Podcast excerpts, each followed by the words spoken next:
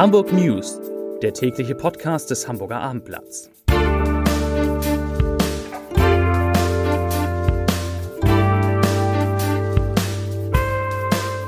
Herzlich willkommen. Mein Name ist Bernd Röttger und ich freue mich, Sie heute an diesem besonderen Tag einmal wieder in unserem täglichen Hamburg News Podcast begrüßen zu dürfen. Heute geht es um den Physik-Nobelpreis für einen Hamburger, um die angeklagte KZ-Sekretärin und um den Chef der Hamburger Warburg Bank. Aber zunächst einmal wie immer die Top 3 der meistgelesenen Geschichten auf abendblatt.de. Platz Nummer 3. Immobilien. Elbtower Baugenehmigung für Hamburgs Wolkenkratzer. Platz Nummer 2. Wohnen in Hamburg. Mieter an der Zeughausstraße kämpfen gegen den Abriss ihres Hauses. Und Platz Nummer 1. Navi leitet Radfahrer durch den Elbtunnel. Bußgeld. Was für eine tolle Nachricht für die Hansestadt. Der diesjährige Physik-Nobelpreis geht an den Hamburger Klimaforscher Klaus Hasselmann.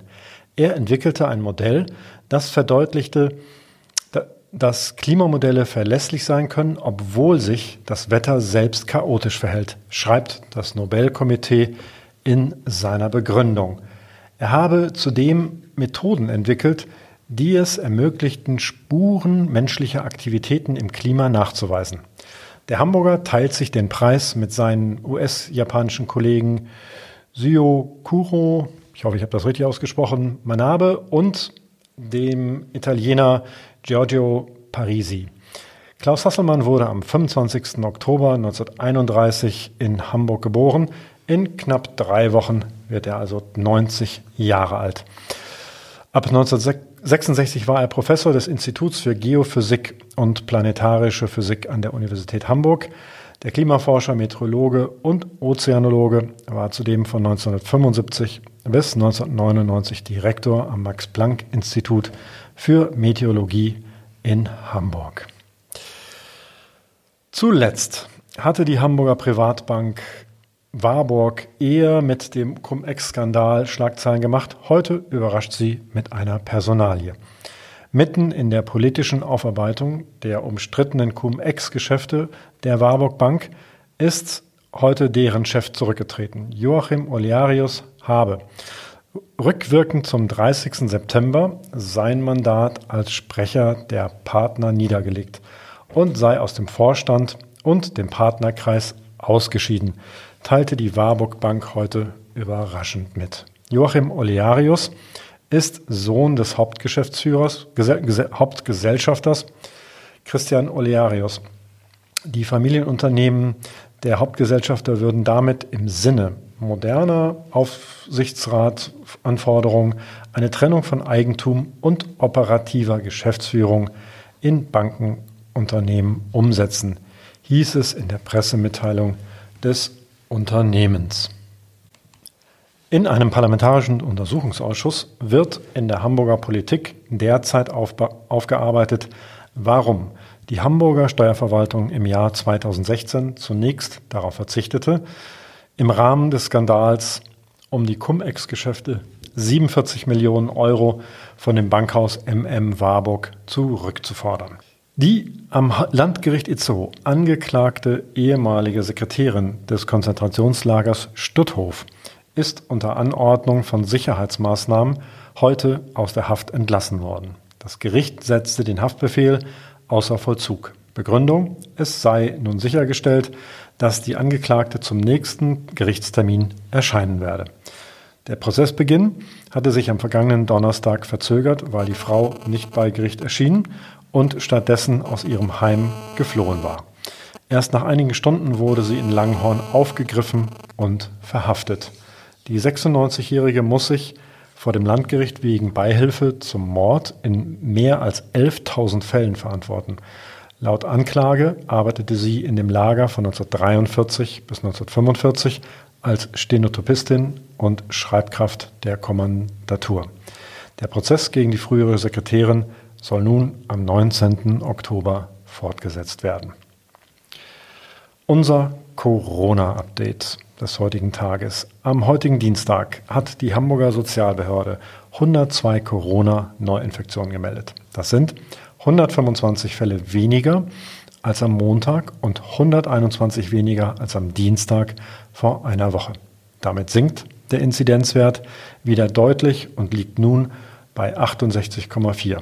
Gestern lag er noch bei 74,8. Dem Robert Koch Institut zufolge haben in Hamburg bislang 1.336.145 Menschen zumindest eine Erstimpfung erhalten. 1,2 Millionen und 75.978 Personen sind vollständig geimpft. In den Hamburger Krankenhäusern werden aktuell 109 Corona-Patienten behandelt. 31 Menschen liegen auf der Intensivstation. Die Fußball-Nationalelf ist in Hamburg und hat hier heute die erste Trainingseinheit absolviert. Allerdings noch ohne deren Kapitän Manuel Neuer. Der 35-Jährige fehlte beim ersten Mannschaftstraining und absolvierte nach dem Bundesligaspiel des FC Bayern am Sonntagabend eine Regenerationseinheit im Teamhotel. Am Freitagabend tritt die DFB-Auswahl im Volksparkstadion gegen Rumänien an. Noch eine Meldung aus der Kategorie Blöder geht's kaum. Ein Fahrradfahrer hat sich am späten Montagabend in den Elbtunnel verirrt. Gegen, 23, gegen 22.29 Uhr meldeten Verkehrsteilnehmer bei der Polizei einen Mann, der mit seinem Rad auf der A7 in Richtung Süden unterwegs war. Der Kurierfahrer hatte Glück. Direkt hinter ihm fuhr ein Müllwagen, der ihn aus der Elbtunnelröhre eskortierte und ihn vor dem nachfolgenden Verkehr schützte. Am Tunnelausgang fing die Polizei den Radfahrer ab. Er gab an, dass sein Navi ihn geleitet hatte. Der Mann konnte seine Kurierfahrt zwar unverletzt fortsetzen, muss für seinen verbotenen und lebensgefährlichen Abstecher in den Elbtunnel jedoch ein Bußgeld bezahlen. Zum Abschluss habe ich noch eine Podcast-Empfehlung für Sie. Mein Kollege Lars Haider hat sich mit dem Mikro auf Reisen begeben und auf Sylt den legendären, den Chef der legendären er ist sicherlich selbst auch legendär, aber den Chef der legendären Sansibar getroffen. Er spricht mit Herbert Seckler über Schickimicki-Reiche, über Schwaben, Katzen und Makrelen, über Existenzangst und das Glück, auf Sylt zu leben. Hören Sie rein, es lohnt sich.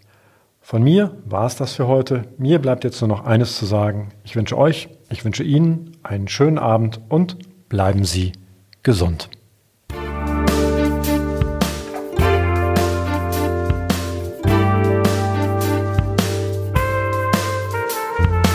Weitere Podcasts vom Hamburger Abendblatt finden Sie auf abendblatt.de slash podcast.